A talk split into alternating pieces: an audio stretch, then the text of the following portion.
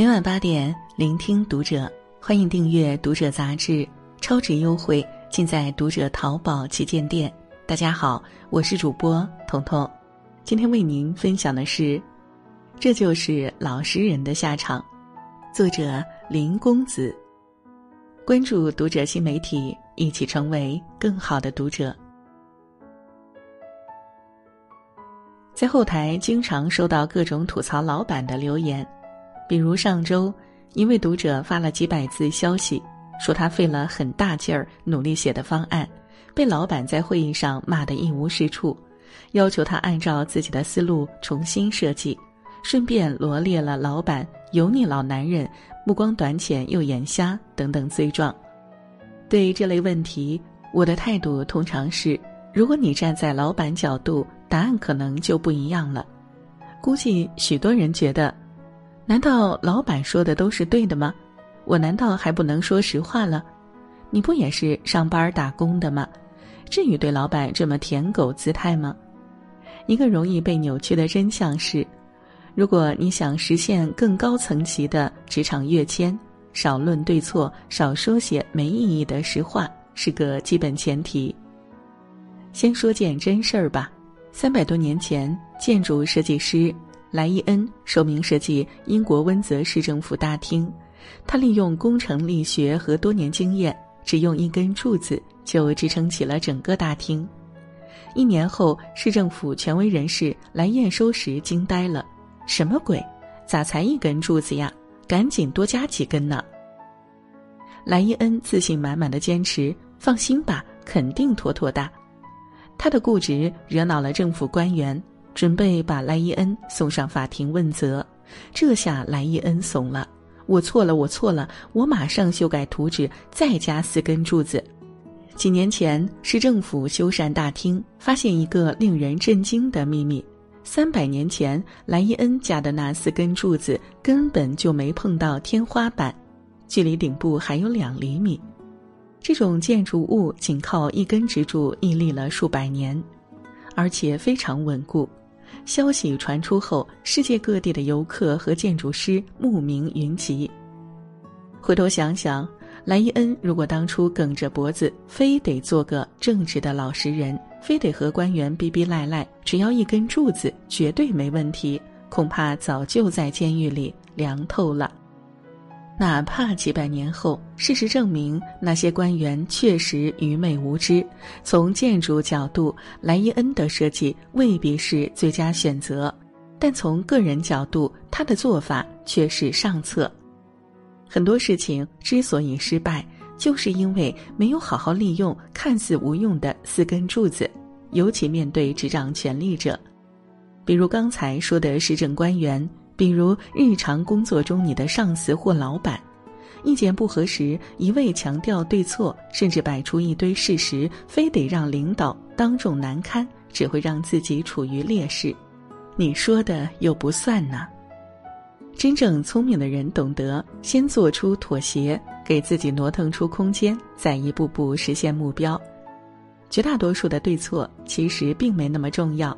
就像不是任何场合都适合说实话一样，什么意思呢？就像我朋友的创业合伙人非常迷信，一年搬了三次办公地点。第一次说是风水不好，第二次说办公室所在的写字楼名字不太行，第三次说窗外正对着一个雕塑，寓意有些问题。你当然可以嘲讽这人咋这么迷信呢？生活中很多话题都可以无限制争执下去。风水熬占星靠不靠谱？吃素好还是吃荤好？西医有效还是中医有效？但我们忽视了一个迷信的老板和他是不是一个好老板，二者没半毛钱关系。人们争论的话题中，大部分是没啥意义的，纯粹逞个口舌之快，顺便给彼此找不痛快。可这些问题累积多了，没问题也会变成大问题。我以前所在的公司早期有段时间业务对接特别头疼，为啥呢？简单来说，A 部门和 B 部门是开发流程中的上下游关系，多数同事都是技术直男，做事风格硬碰硬，动不动就指责对方技术垃圾，做事不专业。后来 B 部门想了个法子，指定一个懂开发的妹纸作为接口人，她熟悉技术，评估需求的准确度没问题。更重要的是，她懂得打感情牌。遇到一些小矛盾，他会软萌的主动认错，再给 A 部门的同事们买几杯奶茶，立马大家又开心的打成一片。A、B 两个部门的效率提升不少，关系开始缓和。人与人的关系往往不是靠对错来维持，你是对的又如何呢？讲道理赢了又如何呢？问题依然存在呀。职场上争对错从来不是目的，事半功倍的共同把事办好才是最终目的。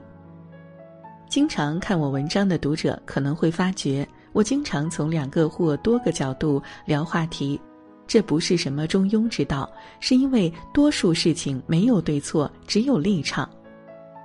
当年希拉里和奥巴马争夺民主党候选人时，撕得一塌糊涂。公然指责对方的政治错误。等奥巴马成为党内候选人时，希拉里马上表示：“我支持奥巴马，全力支持，并让他的支持者将选票投给奥巴马。”你看，一个人的态度是随立场变化而变化的，这点在职场中体现得尤为明显。我认识的一个同行朋友，之前在甲骨文。前两年，甲骨文对中国研发中心裁员，许多中年 IT 工程师拉条幅抗议：加班时我们全力以赴，裁员时请真情相对。我们要工作，孩子要上学，为何如此下狠手？站在员工角度，愤怒和沮丧当然可以理解，可实际上，企业和员工之间始终是契约关系。甲骨文裁员赔偿 N 加六。坦诚告知裁员理由和范围人数，算是履行了一家企业应承担的社会责任，于情于理都说得通。有时候你并没做错什么，可结局依旧不尽如人意。坦白讲，甲骨文作为传统 IT 企业面临的困境，本质上与那些被裁中年工程师相同。过去五年，以数据库业务为核心的甲骨文，虽然意识到云计算的重要性，但并未有效大力推进云服务，核心技术仍围绕传统的一点零数据库。而微软、亚马逊已经开始布局人工智能、容器化、云化基础设施等软件二点零时代技术。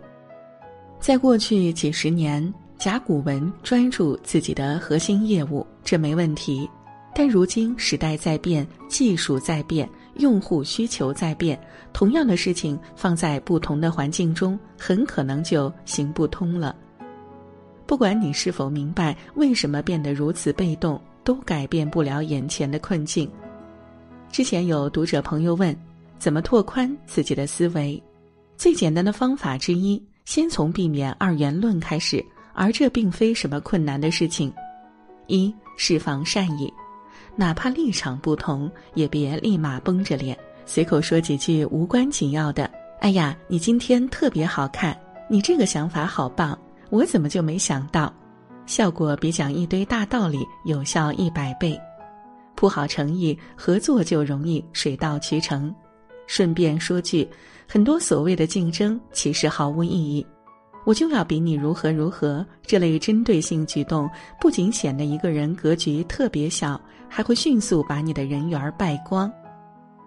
二，适当容错，先把事情做成了，其他的后面再说。正如曾国藩所说：“受不得屈，做不得事儿。”有些人占着一些小聪明，腰杆子忒硬，缺乏柔软的身段和容错的智慧。等于亲手将其他通路全部堵上。许多共识不是靠争论对错而来的，而是彼此你退一步，我退一步的商量着来的。幼稚的人愿意为某个目标撕个头破血流，成熟的人愿意为了最终的大目标寻求更巧妙的解题思路。说到底呀，我们得明白一个最简单的道理：我们不是为了赢，而是为了让一切变得更好。今天的文章就和大家分享到这儿了。如果您喜欢今天的内容，请点亮再看，并来评论区与我们留言互动。祝您晚安，做个好梦。